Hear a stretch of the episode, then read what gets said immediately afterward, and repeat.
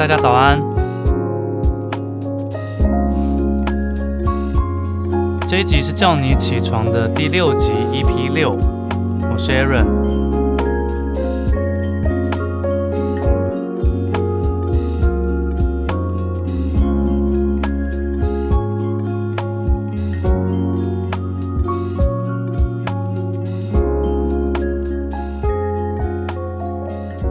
大家有听我上一节节目的话，就知道其实最近日本没有什么太多有趣的新闻哦。不过呢，比较幸运的是，这个礼拜有几个我觉得还蛮有趣、蛮值得分享的新闻，我等一下就来跟大家分享。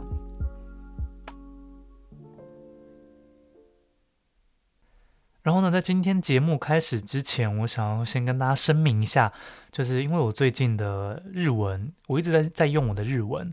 工作，因为最近有一个很大的工作，就是要跟我们公司的社长报告这样子，所以我最近的日文算是一直练习，那也有一个得到一个很大的提升。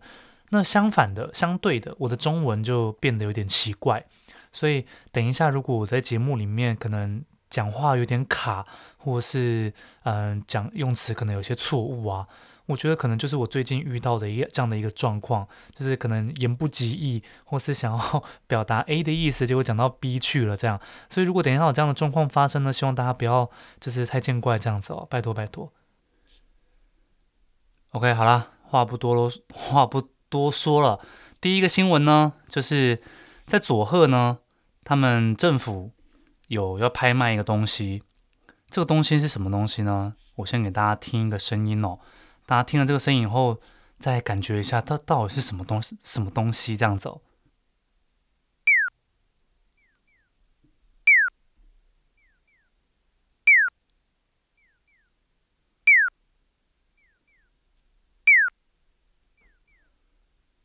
它总共有两个版本，这是其中一个版本。另外一个版本长这样子。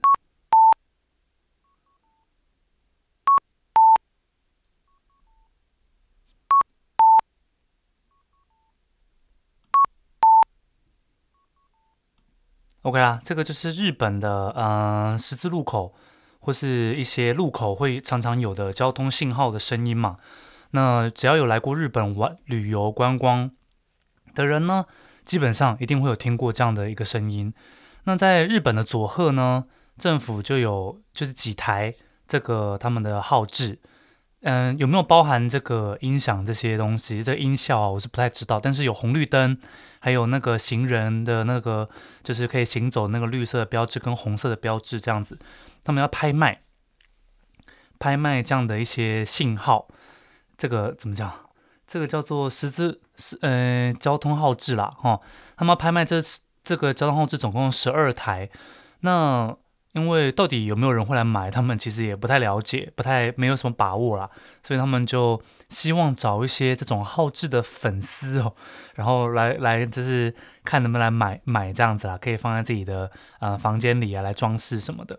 那原本这十二台的这些信号呢，在拍卖之前，其实他们被拿去像做一些交通安全教室拿去做一些教育的，嗯、这种嗯、实际的演出这样子哦。但是因为太老旧了，已经好几年了，然后感觉在一直使用它们来做一些那个交通交通安全的演出，好像也有点不太 OK，所以就开放市民的一般的，嗯、怎么讲竞竞选不是竞选竞标这样走。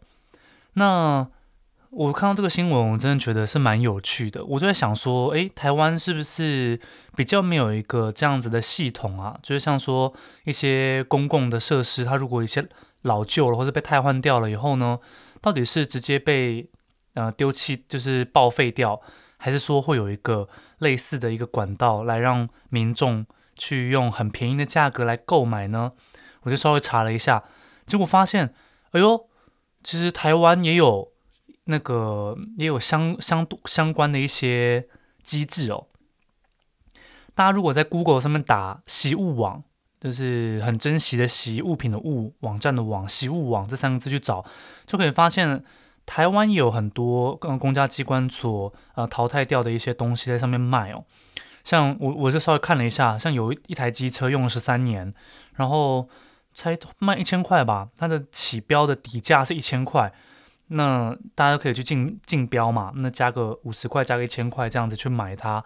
那买进来以后，到底可不可以使用呢？你还可以去，就是去打电话先去预约试乘这台机车，感觉一下 O 不 OK？OK 的话，你很满意的话，你就可以把它买下来这样子。那还有像什么碎纸机、什么指纹机、电话总机啊，一堆办公用具，什么印表机这种的。当然也有那个路灯，对，我觉得很酷，就是。那个我们常常在马路上面看到，马路上看到那些路灯嘛，这个也有在卖，它就是一个路个路灯的头这样走，蛮酷的。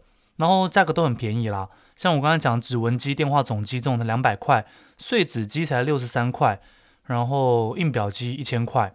那对啊，这个有些你都可以直接打电话去那个他们负责单位，然后去实实际去现场看看这些东西到底使用起来有没有什么问题，这样走。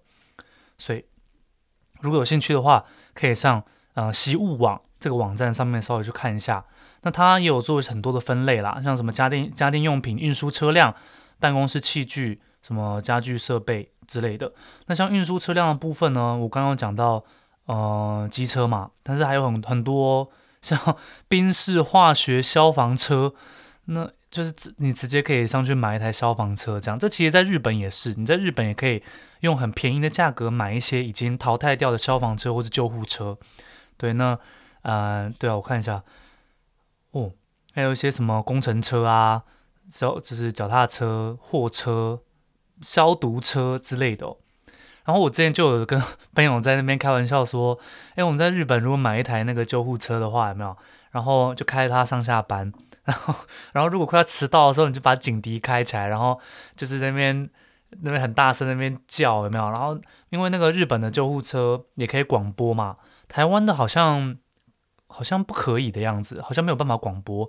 但日本的话是可以广播的，你可以拿一台在在那个那车子里面拿那个对讲机，就可以在对外面广播这样。然后你就可以在那边就是上班快要迟到啦，然后你就。就对外面广播说啊，不好意思，让借过一下怎么样？怎么有没有？就很酷这样子。对，这是第一则我想要跟大家分享新闻啦，就是佐贺那边有要给大家去竞标这个信号机这样子哦，然后想要找一些信号机的粉丝。对，OK，第二则新闻呢，有点嗯，有点小可怜呐。我这样看起来，这则新闻呢是在讲说啊，今年其实已经二零二零年了嘛。在二零一一年三月的时候，福岛那边发生了一个很严重的三一大地震嘛。那，嗯，在其实，在福岛那个地方还有很多的区域，现在还是在在很积极的在修复中的。但是还是有很多区域，它那个辐射的呃残留物啊的那些浓度都非常的高，所以人还没有没有什么办法可以回去生活。那像这样的一些地方呢，就会叫说叫做嗯。什么？归还困难地区这样走，对。那福岛这个地方有一个有一个小城镇叫做浪花町啊、浪就是海啊，浪江町啦，浪就是海浪浪，江就是大江那种长江黄河那个江，浪江町。那这个地方当时也受到了海啸很严重的侵袭哦。那到现在二零二零年的二月都。就是原本就居住在那个艇内里面的人呢，就是已经减少非常多了，到现在也只有一千一百个人左右居住在那个地方。原本是一个很热闹的地方的。那这个浪浪江町呢，有一间学校，那因为呃这些原本在这边就读的小朋友呢，可能也都有些不在了，或是有些也没办法回来念书了这样子，所以有间学校他决定要修，就是把这个学校关了这样子啦。那在明年打算把它关掉。那今年呢，就举办了一次这个学校的最后一场运动会哦。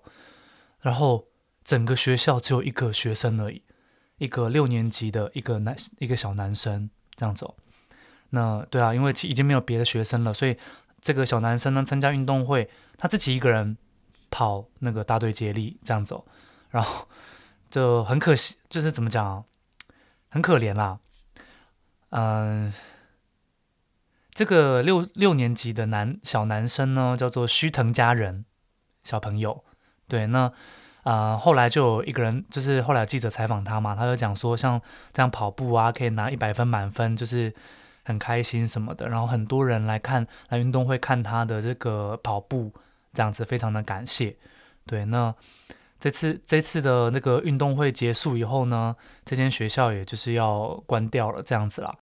这个小学呢叫做金岛小学，一个还蛮可惜的一个新闻啦。那。今年二零二零年嘛，在明年二零二一年的时候呢，呃，三一大地震也会迎来就是满十年的一个日子，所以我自己是打算想要在明年的三月的时候吧，如果有机会的话，我自己想要去福岛那个地方，然后贡献一下自己的心力，无论是做志工也好，或者是去当地消费，刺激一些很微薄的。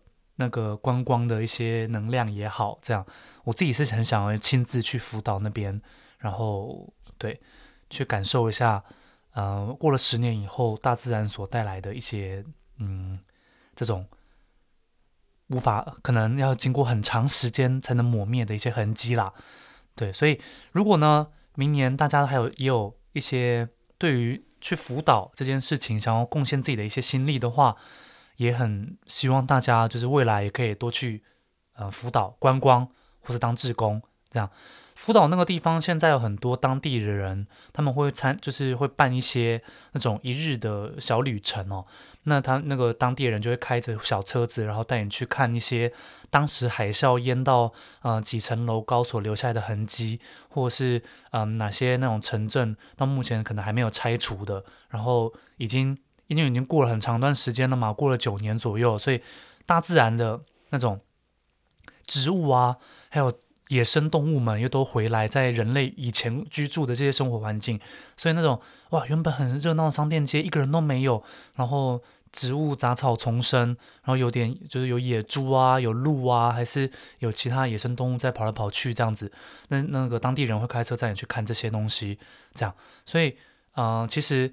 也没有像大家想象中的，哎，很难去去看这些当地所发生的是到底是什么样的状况这样子啊。其实有这样的一些，嗯，一日的，嗯、这个也不叫旅程啦，一日的活动可以参加啦。哦，OK，好，再来第三个想要跟大家分享的新闻呢，也跟野生动物有点关系啊。呃，今年的日全日本呢，在四月以后被熊啊。所袭击的人数在全国有一百三十八个人，到目前为止啊。然后呢，在大概日本的，像说呃石川石川县啊、福井县，还有新泻县、长野县这种，或者是更东北一点地方，秋田、岩手、青森这些地方，真的被熊袭击的很大这样子啦。然后这些嗯一百三十八个人里面有两个人被熊袭击，然后死亡了这样子哦，其实蛮严重的。对，那像台湾，台湾其实好像我目前没有怎么听过被熊袭击的这样的一些案例，比较少啦。日本真的是非常的多。像我之像如果大家有听我的嗯、之前的节目的话，也知道我之前开车在晚就是晚上开车在山口县的时候，就是哇那个马路上还有鹿跳出来什么的，就是这个在日本可能是非常常见的事情，但是在台湾可能就比较难想象。对，那。日本最最近，日本很长很多人被熊袭击了。那这个熊呢，其实就是亚洲黑熊。亚洲黑熊其实跟台湾黑熊，它基本上是没有什么差别的。那他们之所以会有不一样的称呼呢，是台湾黑熊是亚洲黑熊的亚种，这样。什么是亚种呢？就是亚洲黑熊，它在不同的区域生活，就会被分成不同的呃小族群这样子。所以像可能日本就有呃日本的呃黑熊，那台湾就有台湾黑熊，那土那个什么尼泊尔那边可能有尼泊尔黑熊这样子。那他们可能同都是同属于亚洲黑熊的，但是他们就是不同的亚种这样哦。对，那这个台湾这些黑。这些黑熊不是不是台湾啦，日本这些袭击人的黑熊呢，其实跟台湾黑熊长得一模一样，它就是外外表都是黑色的，然后胸前有一个白色的 V 的这个符号，对，就是很多人被这个熊袭击了。对，那另外一个新闻呢，就是青森这个地方啊，开了一个加工设，就是食品食品那个肉品的加工设施啦。什么肉品呢？当然就是熊的肉品啊，对，但是。这个地方如果诶有如果有人逮到那个就是打猎打到熊，那他们就会把熊运来这个设施去做加工，那熊的毛皮也可以去使用这样子。那像其实呃名古屋或是岐阜那个地方就很多熊的料理，像熊锅那个 kumanabe 这样子，那就是一整锅里面都是熊肉。那熊肉它也是切的，我我稍微查了一下啦，熊肉它也是切的一片一片很薄的这样子，就跟那个我们平常吃那个火锅猪肉牛肉那种涮涮锅那种感觉是一样的。那切很薄很薄一片，然后在火锅里面煮。那也有比较惊悚的，就是。整只整颗熊的那个头啊，在在火锅里面这样载浮载沉的煮着这样子，然后煮好以后呢，就把那个熊头拿出来，然后削削那个脸上熊熊脸上面的肉来吃，这个是比较惊悚的啦。对，但是如果单纯只是吃一般的熊肉，那就是跟我们其实在吃一般的火锅其实没有什么太大的不同的。而且听说熊的那个油花在我们。常温的那种常温底下，它是会融化掉的。所以说，所所以很喜欢吃熊肉的人，他们就会讲说，哎，熊肉啊，其实它那个油花会让整个口感吃起来非常的温醇，然后真的是入口即化嘛。因为在常温都会都会渐渐融掉了，有没有？你放到嘴巴里面，那温度就更高了嘛。所以那个整个油脂会在你的嘴巴里面扩散掉，哇，就会听说非常的好吃。这样，那我自己。对熊肉真的有点抗拒啦，有点不太敢去尝试。上个礼拜，我们我的公司才去了那个去有一个农民开，就是有一个呃饭局这样子啦。那那个那个餐厅呢，就是去吃野味的一个餐厅，里面有卖一些像呃鹿肉、鹿是什么鹿肉，其实都已经超级基本了。还有野猪肉，这个在台湾可能像原住民的那种啊、那种山猪肉那种感觉是一样的。然后呢，它里面还有卖鲸鱼肉跟兔肉这样子哦。那我那个时候就是基于好奇跟一些社会研究的这个心，所以我就跟公司的人讲说：“哎，我们要不要点个兔肉来吃？”然后他讲说：“好啊，我们来吃吃看。”这样子，我们点了一个兔肉的那个什么炸兔肉，这样，而且还不是普通的炸兔肉，是小兔子的炸兔肉。对，那。后来呢，就是对他，然后还他有上一个小菜啦，那个小菜是鲸鱼肉做的，我真的也是觉得鲸鱼肉做的有点可怕，有有股腥味在啦。后来那个兔肉炸兔肉的兔腿上来了，然后我就看看着那些兔腿，我就突然觉得也涌起一股不太想要吃它的一个就是心理反应，我不知道，我不太想要去动它。但是别人讲说，哎，你点就是哎，你点的你怎么都还没有吃这样子？大家可能想要等我第一个吃以后，他们才想要动口。所以我就拿起一只小兔腿，它就是看起来就像一个炸鸡一样啊。然后我就咬了一口，这样，哎呦，还蛮好吃的。但是我说不上来，就有一股很奇怪的感觉。如果我在边吃它，在边想说这个是兔子的话，我 我真的会有点。不太舒服啊，心理上面有点不舒服，但是啊，但是这真的蛮好吃，吃起来就像跟炸鸡一样啊。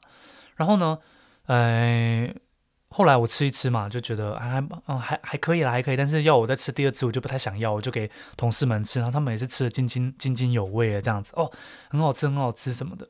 然后我想到说，诶，像像。中国可能像四川那边，可能一年就吃两千多颗那种啊、嗯，什么麻辣兔头还是什么的，有没有？甚至法国他们也把兔子的肉当做啊、呃、很很基本的一些他们的法国料理会使用的那个肉，这样子。那我想到说，哎呦，像之前台湾不是都会有一些声音吗？就讲说，哦，那个兔兔那么可爱，怎么怎么可以吃它啊什么的，有没有？我原本是对这样的一个说法非常的嗤之以鼻的，难不成兔兔可爱？其他的动物都不可爱吗？难道鸡猪牛羊都不可爱吗？对不对？我也是觉得所有的动物都很可爱嘛，只有兔兔受到如此的待遇，真的是非常的不合理。所以呢，我原本对于这样的一个说法、一个说辞呢，非常的嗤之以鼻。但是，一旦当那个兔肉真的端到我面前，我真的要开始吃它的时候，我真的 突然了解到，哎呦，好像好像就是可以懂懂一点那样的心情啦。但是也不是说兔子很可爱才不能吃它这样子，而是说，就是，呃，我之前从来都没有尝试过兔肉这样的一个肉，那突然尝突然要我尝试，我会有点却步啦。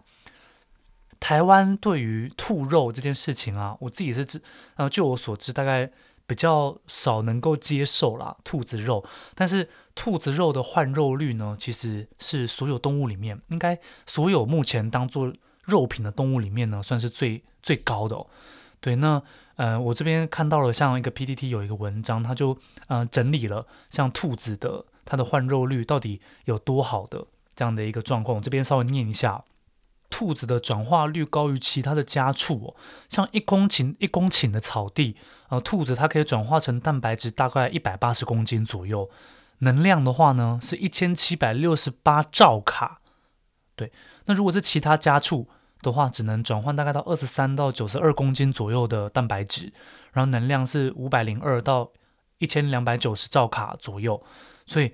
兔子如果是以草来换肉的话，它的换啊、换肉率真的是非常的高，是冠军啦。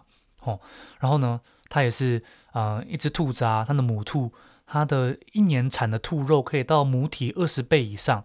那一头母牛大概才长成长一倍左右，然后母羊一点五倍，母猪的话大概十到十三倍这样。所以兔子的那个对啊，肉长得非常的快，而且它。一次生都生很多只啊！一只兔子，一只母兔呢，一年可以生四十只小兔子哦。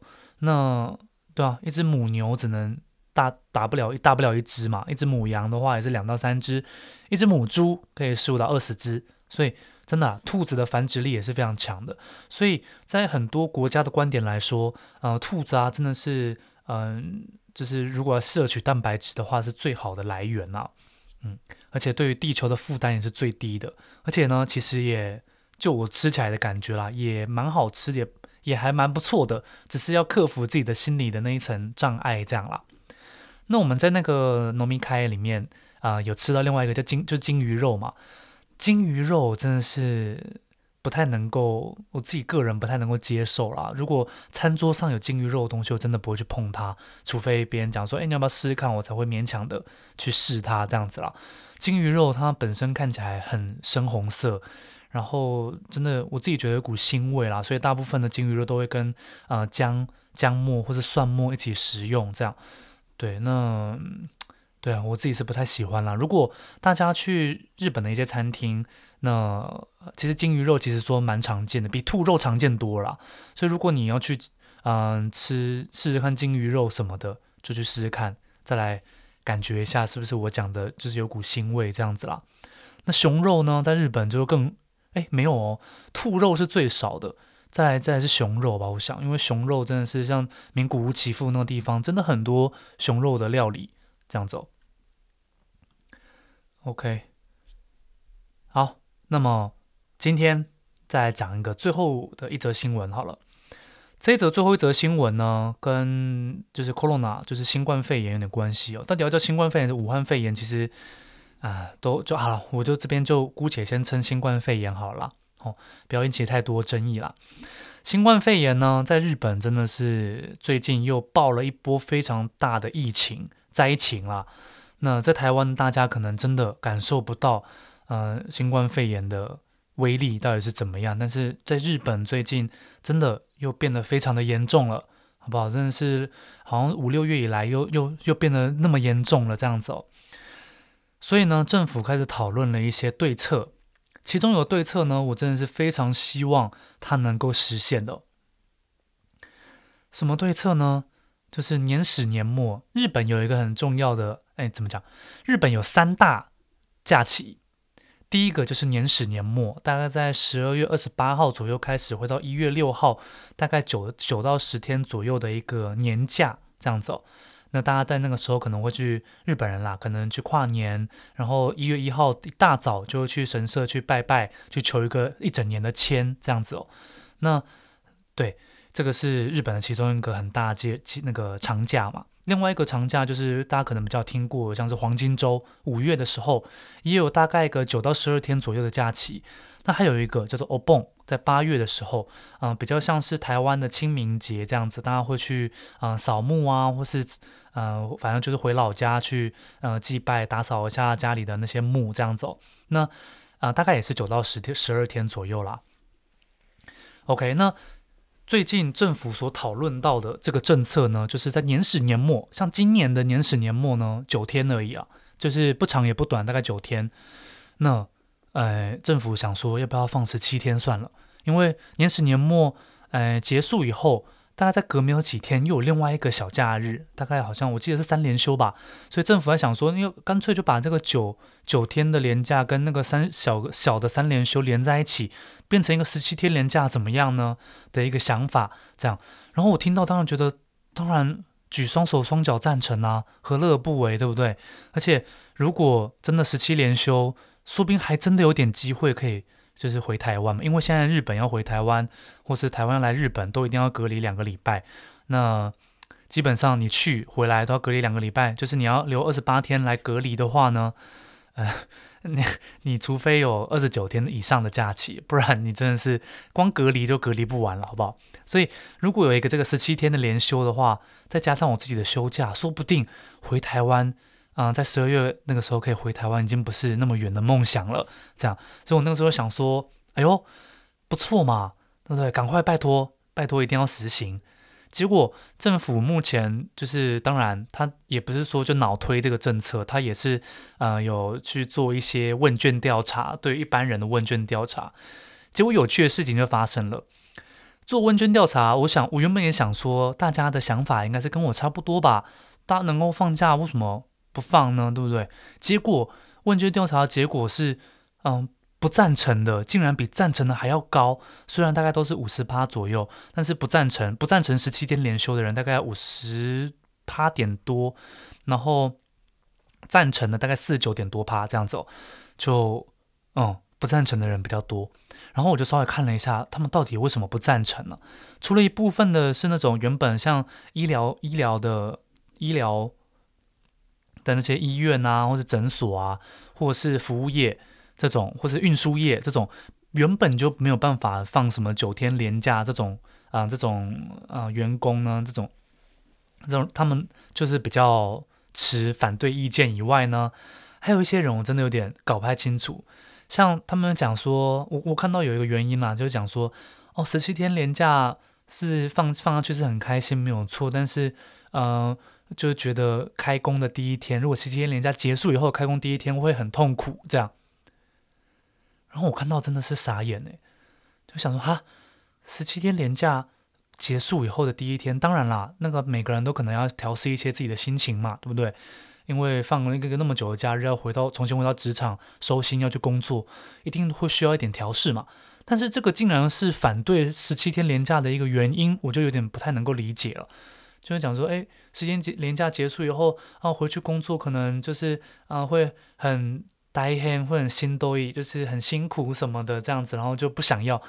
我天，天哪，不会不会太太社畜一点啊？真的是，真真我不太能够理解啦。对，那然后其他赞成的意见，当然就是讲说，啊，很开心啊，能够放那么长的连假，当然很棒，有没有？而且政府他之所以想要放那么长的假期，他的他主要初衷呢，是因为像如果放九天好了，大家可能要出去玩嘛，那大家都是挤在这九天出去玩，所以到处都人山人海。那如果像十七天的话呢，就是呃可能大家会有点错开，呃我可能是这些人可能嗯、有一半的人可能是前九天出去玩，后一半的人可能是后九天出去玩这种的，所以人潮会错开，对于疫情的散传播呢也会有一些比较好的。一些那种防疫的影响这样走，但是对结果目前啦，对于一般民众所做的问卷调查，真的是呃结果非常的不好啦。然后到底会不会会不会这样子做呢？也不知道。而且这也没有，这也是政府的单纯的呃一个请求而已。大家也知道，日本政府对于企业啊的一些政策，通常都不是强制性的，都是一些嗯、呃、邀请。嗯、希望这些企业跟进这样子的感觉哦。所以，如果政府真的然后定了一个十七十七天的连休，这样，那他顶多也是跟大部分企业讲说啊，我希望你们跟进啊，然后就是我们一起来这样放假什么的，对，所以像日立，大家可能听过嘛，Hitachi 这个品牌，什么日立冷气，什么那种那这个牌子嘛，那他就他们就有决定要跟进说，哦，鼓励员工在就是啊、这十七天，就九天之后的啊十七天以内的这些日子呢，嗯很鼓励大家就使用自己的呃假期来休假这样子哦，像日立这间公司就有跟进，那其他公司到底有没有跟进？甚至我这间公司呢，到底会不会跟进？其实大家都不知道，也说不准。这样子，就算他推行了，结果会怎么样也不知道。对啊，那像服务业或者医疗业或是一些运输业，他们可能觉得说啊，我自己原本都放不了那么长假啊，别人放那么长，就有点不爽，有没有？多，我觉得多多少少啦，人之常情。如果是我是呃真的大很多公司都放十七天，结果我们公司只有放九天，我也会觉得有点心理不平衡嘛，对？所以呢。最近就有一个这个年始年末十七连休的一个争论出来了，然后现在其实已经十一月快要终了，所以到底结果会如何？嗯，不知道，谁也说不准了，好不好？OK 啊，那今天的节目其实差不多告到这边告一个段落了。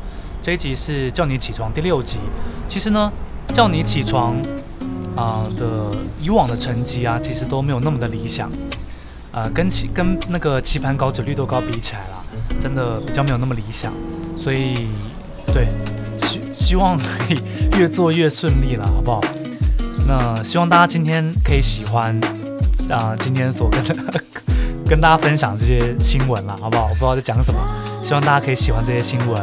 然后啊，又是礼拜五了，再过没有多久又可以过一个年假了，好不好？那希望大家剩下的日子加油。